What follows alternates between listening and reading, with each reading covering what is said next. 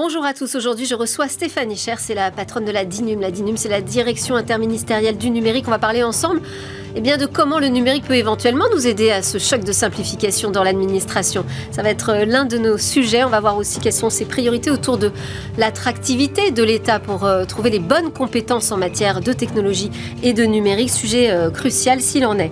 Et puis on aura rendez-vous avec un advisor qui nous parlera des défis du 21e siècle selon lui, l'énergie et le calcul. On ne peut pas ne pas être d'accord, mais on va approfondir ce sujet ensemble.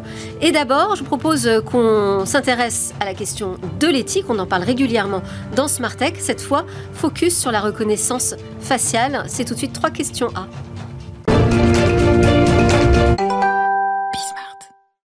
sont les enjeux éthiques des technologies de reconnaissance faciale, posturale, comportementale? Un avis a été rendu par euh, le Comité national pilote d'éthique du numérique. Je suis en compagnie de Claude Kirchner, le directeur de recherche et mérite d'INRIA et directeur du CNPEN. E Bonjour, merci beaucoup d'être avec nous.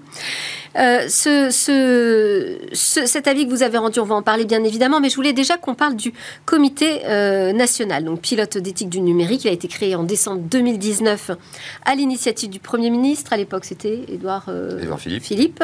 et il est placé sous l'égide du comité consultatif national d'éthique. Première question que je, je me suis posée, c'est est-ce que le numérique méritait absolument d'être traité comme un sujet à part entière avec son comité ad hoc?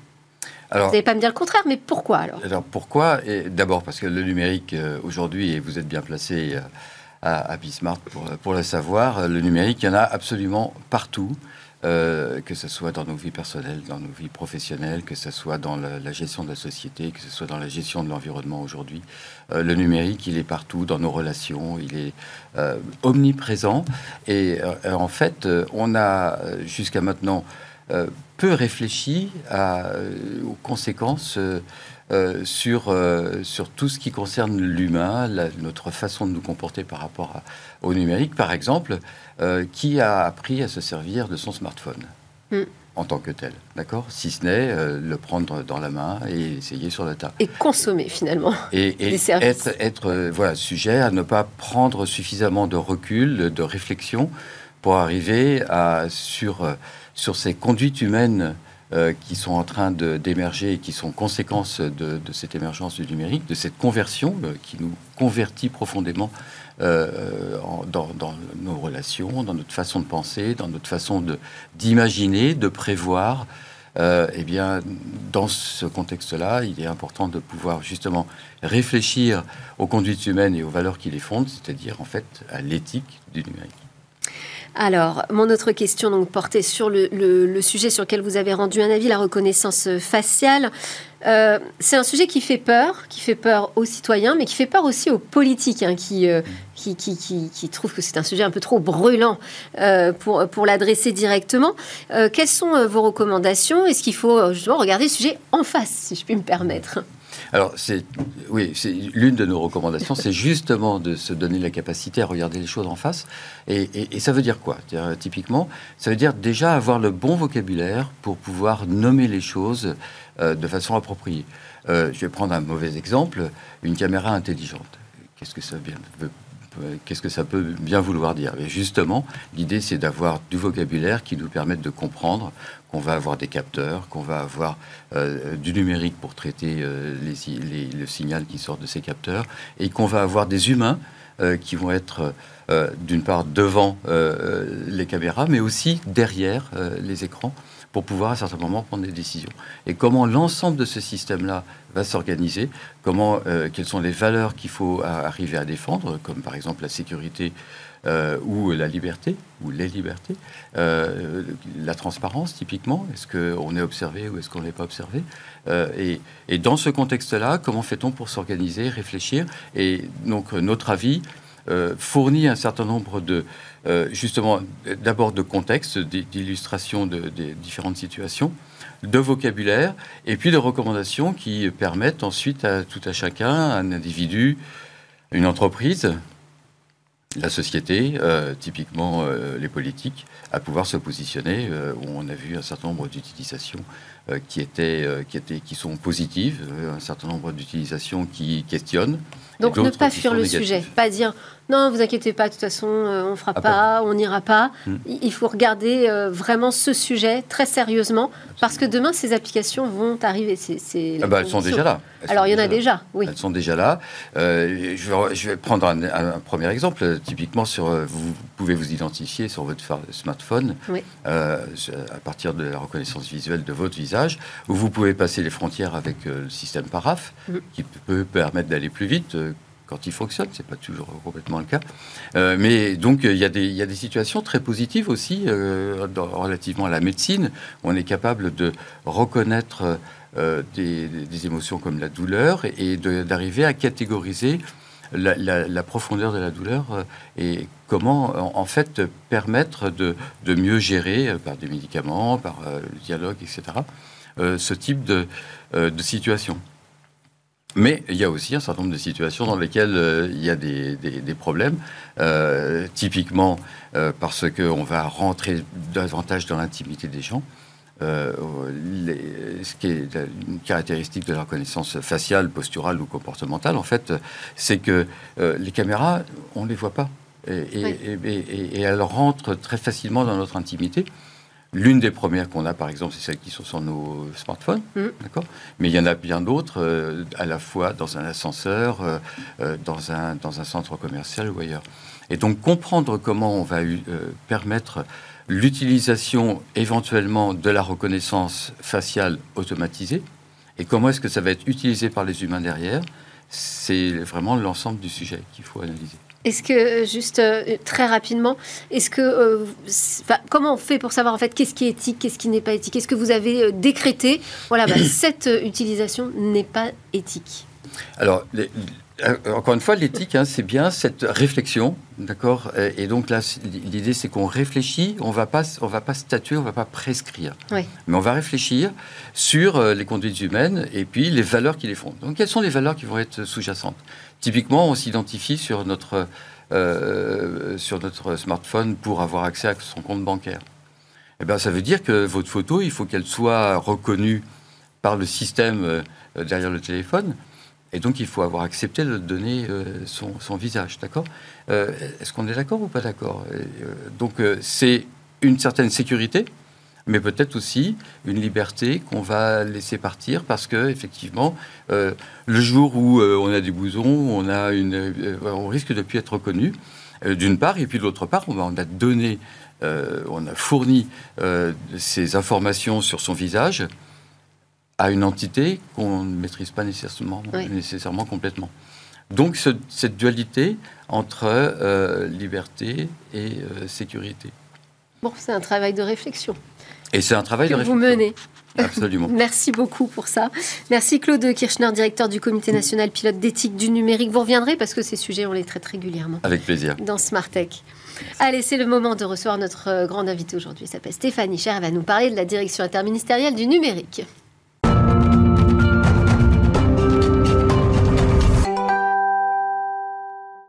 Mon invité s'appelle Stéphanie Cher. Bonjour Stéphanie. Bonjour Delphine. Vous êtes la directrice de la DINUM, la direction interministérielle du numérique. Qu'est-ce que c'est que cet organisme, cet organe, cette mm. organisation? Alors on en parle quand même euh, depuis quelques temps dans Smartech, on commence un mm. peu à comprendre mm. euh, euh, le rôle clé que, vous jouez aujourd'hui dans, dans tout l'espace numérique, on va dire, euh, public. Euh, je voulais ensemble qu'on profite de ce grand entretien pour euh, regarder quelles étaient les priorités de la DINUM. vous, vous, êtes en poste depuis 2022. J'imagine qu'il y a une nouvelle impulsion aussi qui est donnée avec ce remaniement gouvernemental. On a entendu beaucoup de choses autour de la simplification de l'administration nécessaire.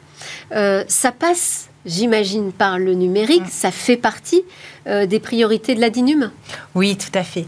Moi, je suis arrivée à la DINUM déjà avec une conviction, hein. c'est qu'aujourd'hui, dans toutes les politiques publiques, le numérique est un levier formidable pour euh, les rendre plus efficaces, plus simple et tout en préservant la souveraineté de l'État. Donc, le Alors, je juste une petite pause parce que on est, enfin, ici dans, dans Smartech, on, est comme vous, on est enthousiaste, on a envie, on y croit. Euh, mais c'est vrai que dans la réalité, oui c'est pas forcément le ressenti. Alors, si vous allez interroger les usagers. sur la simplicité. Eh Avec des exemples, je pense. Voilà. Donc, quand on dit un État plus simple, plus efficace, plus souverain, si, on passe quelque temps sur la simplification, la simplification, c'est déjà de nouveaux services numériques qui permettent de simplifier les Français. Je prends un exemple, la location des logements. Euh, pour beaucoup de citoyens, ça pouvait être compliqué d'avoir le bon dossier, de, pouvoir faire ça facilement. Euh, a été créé le dossier facile qui permet euh, aujourd'hui à 500 000 euh, citoyens qui ont utilisé le service d'avoir un dossier beaucoup plus facilement euh, accepté par les loueurs. Et, et donc ça, c'est une vraie simplification dans la vie du quotidien. Je prends un autre exemple, immersion facilitée pour les demandeurs d'emploi pour leur faire découvrir de nouveaux métiers. C'est un service qui est mobilisé par France Travail aujourd'hui et avec des résultats assez probants puisque dans 7 cas sur 10, ça débouche ensuite euh, sur euh, une embauche, donc en découvrant euh, de nouveaux horizons. Un autre exemple, et là je prends un exemple d'un produit opéré par la DINUM, il s'agit de France Connect. Il y a beaucoup de services en ligne pour lesquels il faut à un moment s'identifier, donner un login, un mot de passe.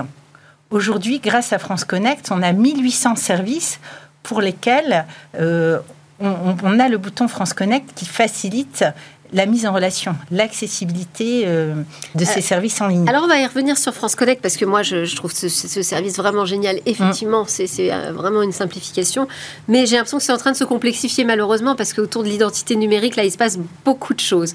Mais on va y revenir, si on reste... pour, pour expliquer les choses. Hein. Exactement, parce que je compte sur vous. Mm. si on reste sur, sur cette simplification, de quelle manière est-ce qu'on peut mieux exploiter les données hmm. à disposition de l'État aujourd'hui hmm. sur euh, les, usagers français pour que ce soit plus simple Où, est-ce qu'on a des progrès à faire? Alors, le progrès qu'on a à faire, c'est sur le dites-le nous une fois notre cadre juridique est clair. Euh, on ne doit pas être amené à redemander des pièces justificatives quand l'administration les possède déjà c'est facile finalement à mettre Alors, en place. Alors quand on le dit, ça semble simple, mais pourquoi ça marche pas? Alors c'est parce qu'il faut relier des administrations différentes avec des données qui viennent d'une administration vers une autre.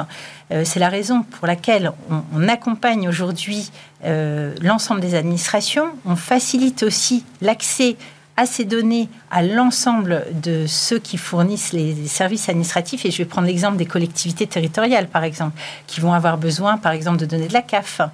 Et, là, euh, on a euh, par API hein, des, tuyaux qui permettent d'apporter directement les informations, qui permettent par exemple à une famille euh, d'avoir la tarification adaptée pour l'école, pour la cantine. Ça, c'est déjà une réalité. Le défi qui est devant nous, c'est de le généraliser en fait. Et c'est une question de système d'information, de compatibilité entre les systèmes d'information? En, fait, techniquement, techniquement il freine l'accélération. Il s'agit de, de, le mettre en place et de faire en sorte que aujourd'hui, on a deux gros bouquets de, données pour les particuliers et pour les entreprises. Chaque jour, nous, on fait grossir ces, bouquets de, données mises à disposition de, ceux qui proposent les services aux Français, aux entreprises. Et euh, c'est en allant dans cette direction-là, en rendant les choses très simples pour ceux qui mettent en ligne de nouveaux services, qu'on va arriver euh, à passer à l'échelle. L'autre façon de le faire aussi, c'est que quand on met en place une nouvelle démarche en ligne, il y a beaucoup de démarches qui sont finalement euh, assez euh, simples à mettre en œuvre. On a mis en place un outil euh, générique qui s'appelle démarche simplifiée et qui, par nature, par, design, en fait, euh, se greffe sur toutes les API. Donc, c'est comme ça qu'on a pu proposer en trois semaines euh, un guichet unique pour les inondations dans, dans le Pas-de-Calais. ça, c'était en janvier. le Premier ministre l'avait annoncé et en trois semaines, ça a pu être mis en place et on utilise à chaque fois les, les données qui arrivent. Donc, il y, y, a différentes façons de le mettre en place. Après, il y a aussi tout l'accompagnement des administrations, la culture à cette circulation de données. Et, euh, mes équipes s'y emploient euh, chaque jour pour euh, trouver aussi les derniers irritants qui pourraient exister, bien évidemment. Alors, donc on y vient à ce sujet de, France Connect, moi que je trouvais une super idée parce que ça mm. évite évidemment de, à chaque fois avoir un nouvel identifiant, un nouveau mot de passe. Mm. Hop, on choisit de rediriger vers notre identifiant mm. Amélie ou les impôts. Mais là est arrivé une nouvelle identité numérique. Mmh. Euh, de, du côté de la poste, et puis il y a l'identité numérique euh, régalienne qui se met en place, et d'un seul coup, pour se connecter à des services où on utilisait France Connect, ça fonctionne plus. Alors, il faut passer par d'autres outils. et là, je dois dire que moi-même, je suis perdue. On va revenir au fondement en fait de France Connect. France Connect, c'est le choix français d'une fédération d'identité pour laisser la possibilité à chacun de choisir l'identité qu'il utilise, mais bien sûr avec un nombre restreint d'identités. Alors parmi les identités euh, euh, phares hein, qu'on a aujourd'hui dans France Connect, on a par exemple l'identité des impôts, l'identité euh, Amélie, on a euh, en effet l'identité euh, numérique La Poste que vous avez citée. On a France Identité. On a aussi la MSA, on a GRIS. On en a six au total hein. aujourd'hui qui sont acceptées dans le cadre de France Connect. Elles ont toutes fait l'objet euh, de, vérification. Donc France, France Connect, France Connect, c'est une, fédération technologique qui accepte les différentes Tout à fait. identités numériques. Et France Connect se fait l'intermédiaire parce que tous les services en face, dès l'instant où ils acceptent France Connect, ils acceptent ces six identités. Donc aujourd'hui, il faut voir qu'il y a 1800 services euh, qui utilisent cette fédération d'identité et 43 millions de Français euh, qui aussi euh, ont leur compte France Connect. Donc c'est quelque chose aujourd'hui qui crée de la confiance. on a 64 74% des, Français qui ont confiance en France Connect, ça croît tous les ans.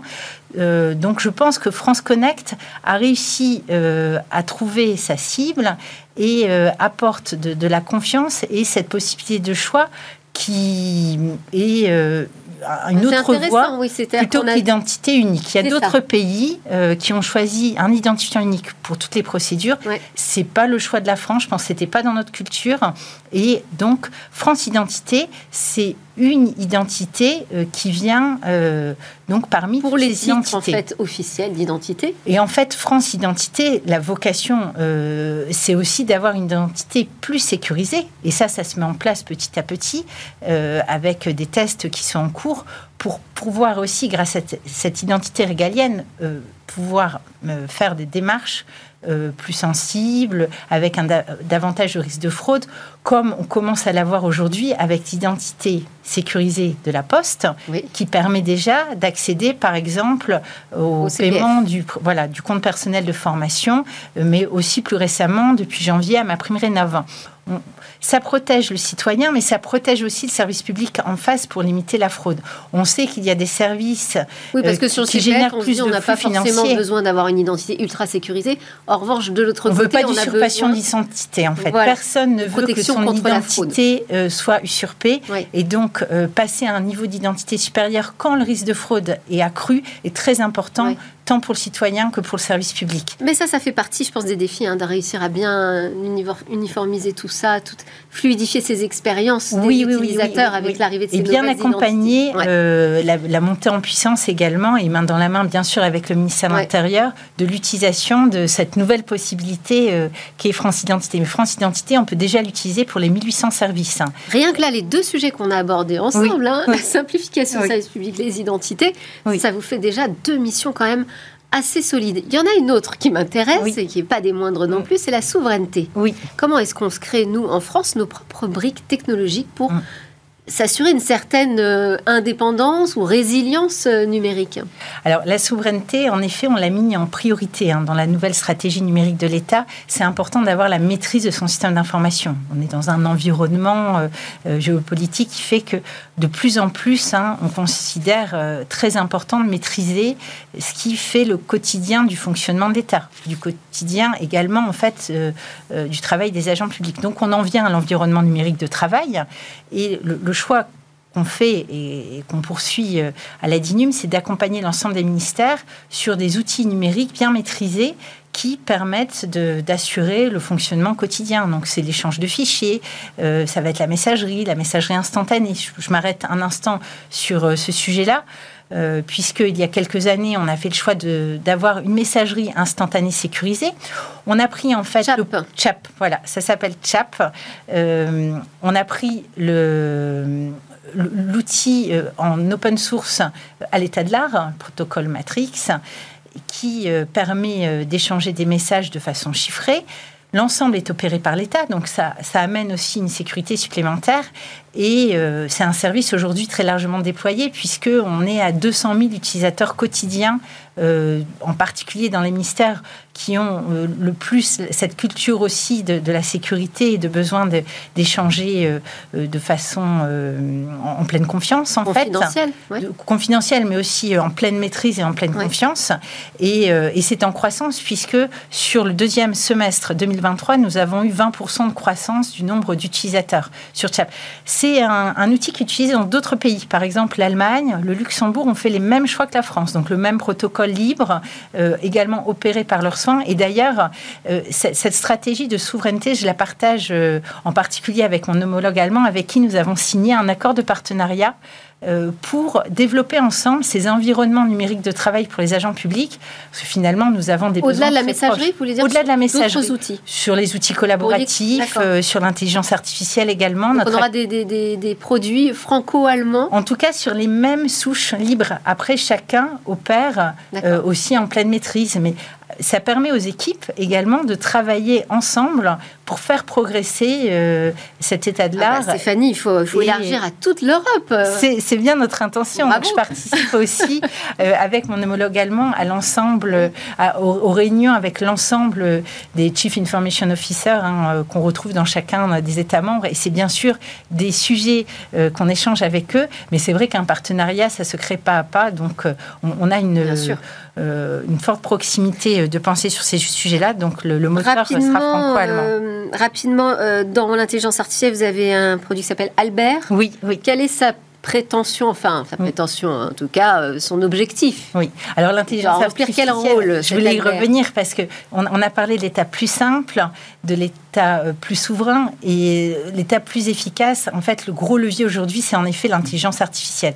L'intelligence artificielle, on, pratiquait déjà au sein de l'État pour cibler les fraudes, pour mais aussi cibler des accompagnements. J'étais moi-même intrapreneuse d'une start-up d'État qui ciblait les accompagnements pour les entreprises en difficulté en croisant des données et avec des, algorithmes de détection première euh, des signaux, faibles. des signaux faibles de défaillance. Donc la détection, euh, c'est déjà un volet très important pour un État plus efficace et c'est vrai qu'il ne faut pas l'oublier parce que euh, l'intelligence artificielle permet déjà ses premiers objectifs, de bien cibler, être au bon endroit au bon moment pour les agents publics, par exemple. Et ça, on, on continue à accompagner un certain nombre d'administrations sur ces sujets la révolution depuis un an, c'est l'intelligence artificielle générative. Et très vite, on a vu euh, tout le potentiel pour euh, l'efficacité de l'État avec euh, des tâches qui peuvent être chronophages, voire rébarbatives, qui peuvent être faites très facilement par l'intelligence artificielle. Et le pari qu'on a pris, c'est déjà de se dire, il faut maîtriser, d'où une IA souveraine qu'on appelle Albert. et il faut pouvoir aussi utiliser cet outil avec toutes les précautions. Donc c'est l'agent qui a le dernier mot dans tous nos cas d'usage. L'agent humain. L'agent humain, l'agent public. Pas l'agent conversationnel. Non, non, l'agent public. Et, dans les applications, en fait, on est sur des agents conversationnels, en effet, du résumé de texte. On teste actuellement dans les maisons France Service pour aider les agents publics dans les maisons France Service à mieux répondre aux citoyens. Je suis désolée Stéphanie Cher, on a plus que 10 secondes pour parler des talents qu'il va falloir recruter, parce que j'imagine ça aussi, c'est un énorme défi. Tout à fait. Pour répondre à l'ensemble des enjeux qu'on a cités, on, a mis comme priorité d'accompagner euh, avec une politique spécifique l'ensemble de la filière numérique de l'État, avec des actes très concrets. En début d'année, par exemple, on a publié une grille de rémunération qui fait que je pense qu'on est aujourd'hui dans les standards du marché quand on recrute ah. dans le numérique au sein de l'État. Mais après, il ne s'agit pas de se limiter à ces questions de rémunération. Il faut pouvoir offrir des parcours intéressants à tous ceux qui font le choix de l'intérêt général et du numérique. Et je peux dire à ceux qui nous écoutent aujourd'hui qu'il y a d'énormes défis à résoudre tous les défis de la transition écologique, de France Travail, euh, de l'égalité des chances, euh, du régalien. Et, tout ça, euh, le numérique peut apporter beaucoup. Donc, euh, pour l'intérêt euh, général. Ça, laisse beaucoup d'opportunités pour tous ceux qui aiment le numérique et qui ont envie de relever ces défis des, des politiques publiques. Merci beaucoup Stéphanie Cher.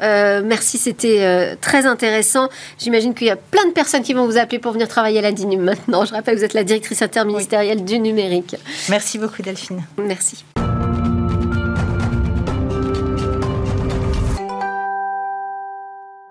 Nous sommes connectés avec Hervé Lejoin pour euh, son regard, son regard d'advisor. Bonjour Hervé. Bonjour Alors, on va parler de ces défis du 21e siècle, énergie, calcul. Je suis d'accord, mais je voulais que vous précisiez quand même un peu votre pensée sur ces défis.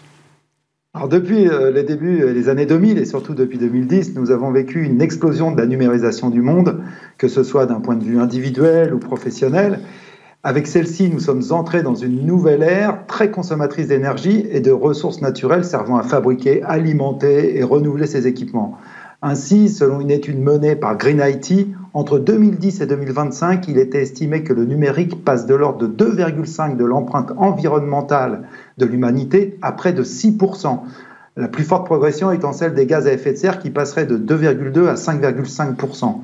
Et aujourd'hui, si le numérique était un pays, pour donner un exemple, il aurait plus de trois fois l'empreinte environnementale de la France. Et selon cette même étude, entre 2010 et 2025, cette croissance de l'empreinte, elle est principalement due aux objets connectés qui ont été multipliés par près de 50, au doublement de la taille des écrans, à l'équipement des pays émergents dont le kilowattheure électrique n'est pas aussi bon que celui des pays occidentaux, et un tassement des gains en matière d'énergie, euh, d'efficience de l'énergie. Et je rajouterais que la blockchain et le succès du streaming vidéo ont impacté très significativement cette consommation ces dernières années. Alors d'un point de vue sociétal et politique, euh, ce quintuplement du poids du numérique en 15 ans bah, ne peut qu'augmenter les tensions sur les matières premières et les minerais. Euh, mais tout cela, c'était avant l'IA. Et donc avec l'IA, ça va empirer Absolument, et avec une échelle qu'on ne peut pas imaginer aujourd'hui et qui va demander des investissements colossaux pour des déploiements à grande échelle, et tout cela dans le respect de nos objectifs de réduction des gaz à effet de serre. Pour vous donner un ordre d'idée, il a été estimé par une étude de la division IA de Stanford que l'énergie nécessaire à l'entraînement de ChatGPT pourra alimenter un foyer américain pendant des centaines d'années. Et on ne parle que d'un modèle, alors que des centaines, voire des milliers de large language models, comme on les appelle, sont déjà déployés. Et nous ne sommes qu'au début de cette histoire et cette course. Et en effet, l'IA, elle est en train de s'immiscer dans tous les domaines de la société. Et OpenAI travaille déjà, vous en avez sûrement entendu parler, sur la super intelligence qui sera encore plus consommatrice. Et puis à côté de l'énergie, vous avez les processeurs qui sont absolument nécessaires au bon déploiement de ces algorithmes. Et je veux parler des GPU, hein, les, unités de graphique et de processeurs graphiques. Et une des sociétés TSMC, qui est l'un des principaux acteurs de la chaîne d'approvisionnement de ces composants de base, bah, fait déjà face à des difficultés significatives qui pourraient se prolonger jusqu'en 2025. Dès lors, il ne faut pas s'étonner quand Sal Matman, le PDG d'OpenAI, a annoncé à Davos que sans une percée technologique significative dans l'énergie, nous n'arriverons pas à faire fonctionner euh, l'IA telle que nous l'envisageons. Aussi plus récemment, il a annoncé vouloir lever entre 5 000 et 7 000 milliards de dollars pour répondre demain aux enjeux des processeurs. Et, alors, si cette somme... Non, juste, vous, pensez que nous, en Europe, on, a un rôle à jouer là-dedans, dans, ces défis-là? On, on va pouvoir avoir une petite place? Bah pour l'énergie, je le pense, mais pour moi, moi, une seule condition, que nous accélérions le développement de notre parc nucléaire, qui pourrait être un atout majeur dans cette course. Car avant que la fusion nucléaire ne fonctionne, il n'y a pas d'autre alternative propre pour soutenir cette demande, qui nécessite une énergie H24. Le solaire pourrait être une autre voie, mais l'Europe n'est pas le continent le plus propice pour cette énergie et son déploiement à grande échelle. Donc, quant aux processeurs, durant la crise Covid, si vous vous souvenez, l'Union européenne a pris conscience de notre grande dépendance dans ce domaine et il a été décidé d'investir en 2021 plus de 145 milliards d'euros sur 2-3 ans dans les processeurs et semi-conducteurs. Je ne sais pas où nous en sommes aujourd'hui, mais le temps s'accélère et, bien sûr, il, va falloir que, l'Europe se mette, si on veut demain, à la fois du côté énergie et du côté euh, et du côté processeur, euh, avoir notre, encore une fois notre mot à dire. Et le temps que s'accélère aussi dans Smartech, c'est déjà la fin de cette émission. Merci beaucoup Hervé Lejoin et merci à tous nos téléspectateurs de nous suivre, à tous ceux qui nous suivent également en podcast et en replay. À très bientôt pour une nouvelle discussion sur la tech. C'était Smartech.